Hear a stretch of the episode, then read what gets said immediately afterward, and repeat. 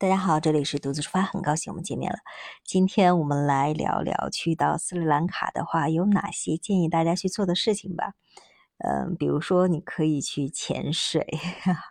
斯里兰卡啊，就是呃有一个海滩叫天堂海滩。天堂海滩那里呢，它跟南部的一些其他的海滩还有一些不一样，有一个叫做乌纳瓦图纳的一个月牙形的一个海湾，那里呢。嗯，它的潜水部分比较少，海水比较清浅啊，就是也是十世界十二大顶级海滩之一吧，被誉为。呃，它整个呃区域是比较成熟的，沙滩也比较细，设施成熟，但是有人不是很多。它浅滩的地方并不是很大，整个海水是那种碧绿的，长长的那种沙滩边啊，有很多的椰子树。沙滩呃，海滩上呢，并没有放很多的那种像沙滩椅呀那种，很多游客人不多，那里比较适合浮潜，还有你去冲浪也可以，也有教冲浪的啊。就是嗯，很多酒店，如果你去到那很多酒店的话，它就每天会有安排的免费的接送的，你可以嗯去乘船出海去观观鲸鱼啊。当然，观鲸鱼看海龟这个是付费的，就是这些酒店呢，它会有这样一些。呃，付费的活动，当然它可以免费给你送到呃海滩边上，啊，这看你住的酒店的一些服务了。去那里潜水的话，有很多啊，很多鱼我就不说了，很多很漂亮的色彩斑斓的那种鱼就不说了。有一个就是比较值得去体验的，就是如果你会一些潜水的话，不是浮潜啊，潜水的话，你可以去看看沉船。那附近的话，像十多年前、二十年了吧，差不多，嗯，二十多年就，呃，有一艘沉船，十五米的货货船，还有三十多米的大沉船，都在那个附近可以看到。呃，乌纳瓦图纳呢，它离。加勒古城是比较近的，如果你去从加勒古城去那个乌纳瓦图纳的话，差不多坐突突车就可以了，坐上二十多分钟就可以。欧美的很多游客比较喜欢去那里，还有呢就是去，呃，除了潜水啊，有的人喜欢。去看海龟啊，在那里都是可以看得到的。如果你想去看鲸鱼的话，那就建议去另外一个地方。这个那个地方不太容易看到。看海龟还可以，看鲸鱼的话，有一个嗯叫做卡尔皮提亚的一个小的半岛，就中间呢，它整个是等于环抱了一块湖。那里其实那个地方并不发达啊，这个卡尔皮提亚。嗯，卡尔皮提亚它就是比较偏、比较荒凉，有点原始，所以那里有很多的海豚，还有一些很体型很大的那种蓝鲸啊，都在那里。呃，就如果去到的话，还还有一些喜欢在那种水上活动的一些嗯极限爱好者 比较喜欢那里啊。还有那里有一些有一个就是。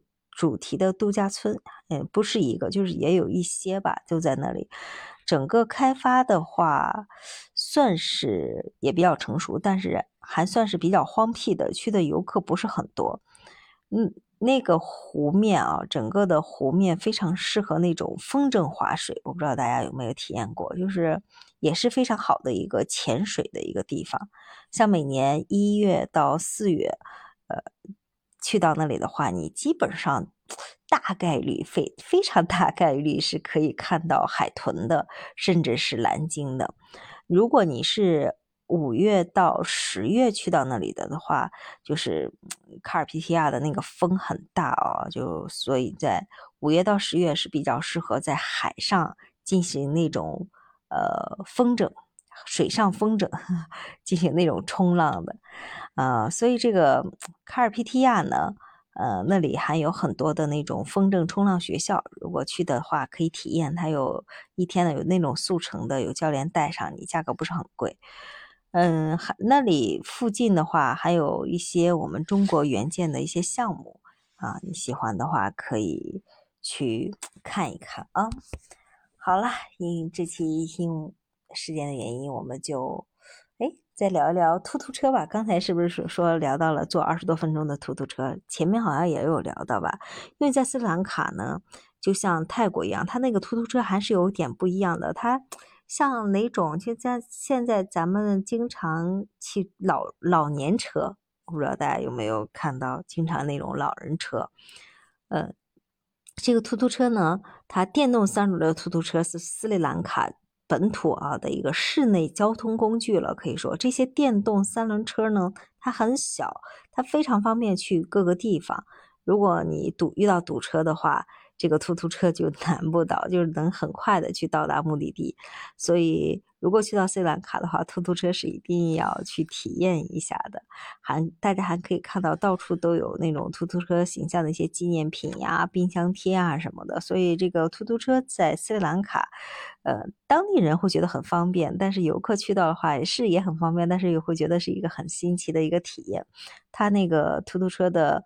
呃，车型跟其他地方还是有一些不一样的，包括那些突突车的小哥，呃，年轻人开的比较多啊，发型闹得很酷炫，打扮的也很时髦，啊，他们他们自己叫自己是 taxi，但是大家有时候叫突突车那种什么，嗯，怎么说呢？呃，科伦科伦坡的突突车呢，基本上是装了那个计价器的。所以你就不用再去谈价格了。但是你如果去到其他地方的话，一定要砍价。就至于这个价格的多少，就取决于你要去跟对方去这个议价的功力了。呃，所以你还一个要，嗯，如果你在酒店的话，最好让酒店的人叫车，你不要去酒店门口去找那些长期等活的司机啊，他们非常有可能是给你去要高价的。好了，再聊些什么呢？再聊些关于，呃，哦对，还有一个非常值得聊的，就是斯兰卡，因为大家知道宝石的天堂嘛。